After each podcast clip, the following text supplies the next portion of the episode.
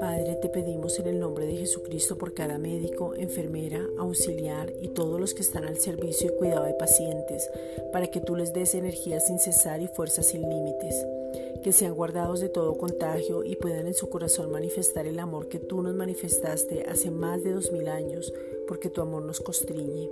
Segunda de Corintios 5:14. En el nombre de Jesucristo te pedimos, Padre amoroso, que el amor de Dios que ya fue derramado se manifieste hacia otros. Primera de Juan 4:9.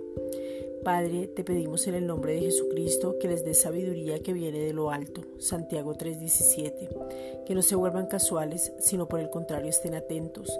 Alumbra los ojos de sus corazones para que puedan ver. Efesios 1, versículos 17 al 23 para que te conozcan, Juan 17.3, para que nazcan de nuevo y elijan bien, Juan 3.6, que ellos puedan conocer el llamado, la herencia y el poder que los habita, como dice Efesios 1, versículos 17 al 23, que sean protegidos, prudentes, sobrios, Mateo 7.24 que no tomen las cosas a la ligera, se preocupen por los pacientes, sean cuidadosos al llegar a sus casas, que cuando sirven a otros te sirvan a ti, que hagan un buen trabajo por amor y no por dinero, que la actitud sea la correcta, que vean a los otros como superiores que a sí mismos, que su servicio sea con excelencia. Romanos 12:7.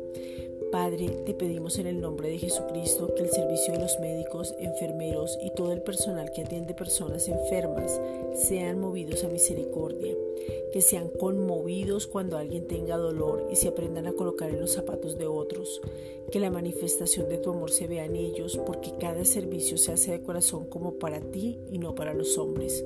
Colosenses 3:23. Gracias Padre.